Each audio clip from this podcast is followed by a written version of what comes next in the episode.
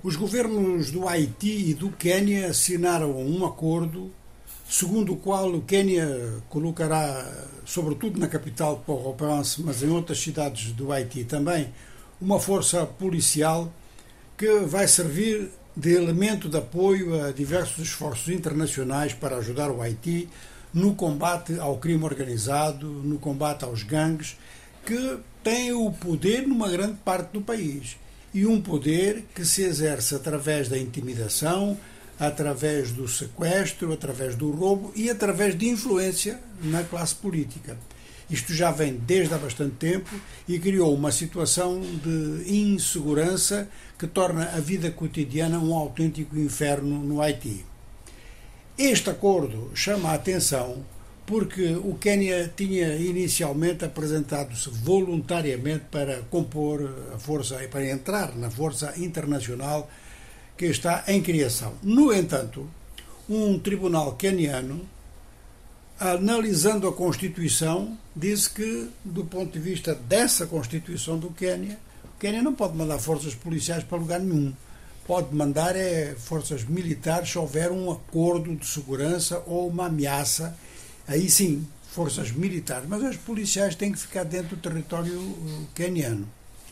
O governo do Quênia recorreu desta decisão e esta força policial tem um significado de colaboração para a paz mundial.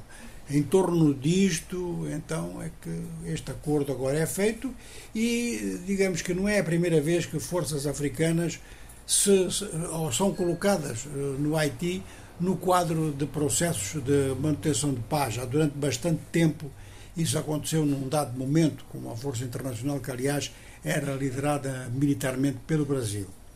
O Haiti é um país que é observador na União Africana, é o primeiro país da América Latina e Caribe que ficou independente e tem vivido uma história muito, mas muito difícil, ficando exatamente na posição mais baixa em termos de IDH e em termos de, de nível de vida de uma forma geral na região América Latina e Caribe.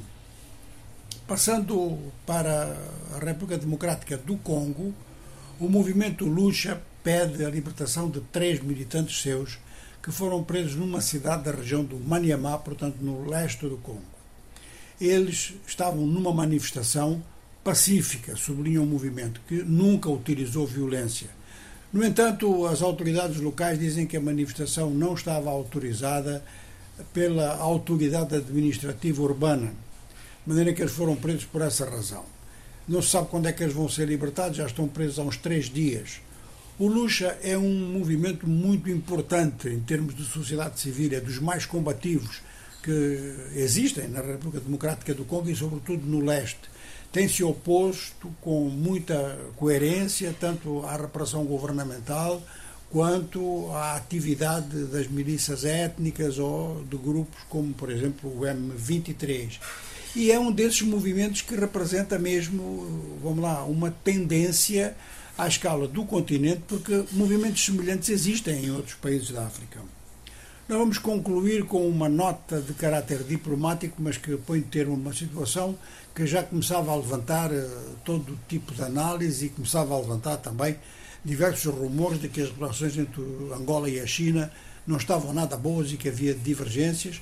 Uns diziam que era em virtude de, de questões financeiras, portanto, a avaliação dos números exatos da dívida angolana em relação à China, mas outros diziam que era em virtude da aproximação de Angola em relação aos Estados Unidos. Isso parece então superado, pelo menos em termos diplomáticos, em princípio, com a apresentação de cartas credenciais pelo embaixador Zhang Bin, que já começou, apresentou ontem e já começou as suas funções oficialmente hoje em Luanda.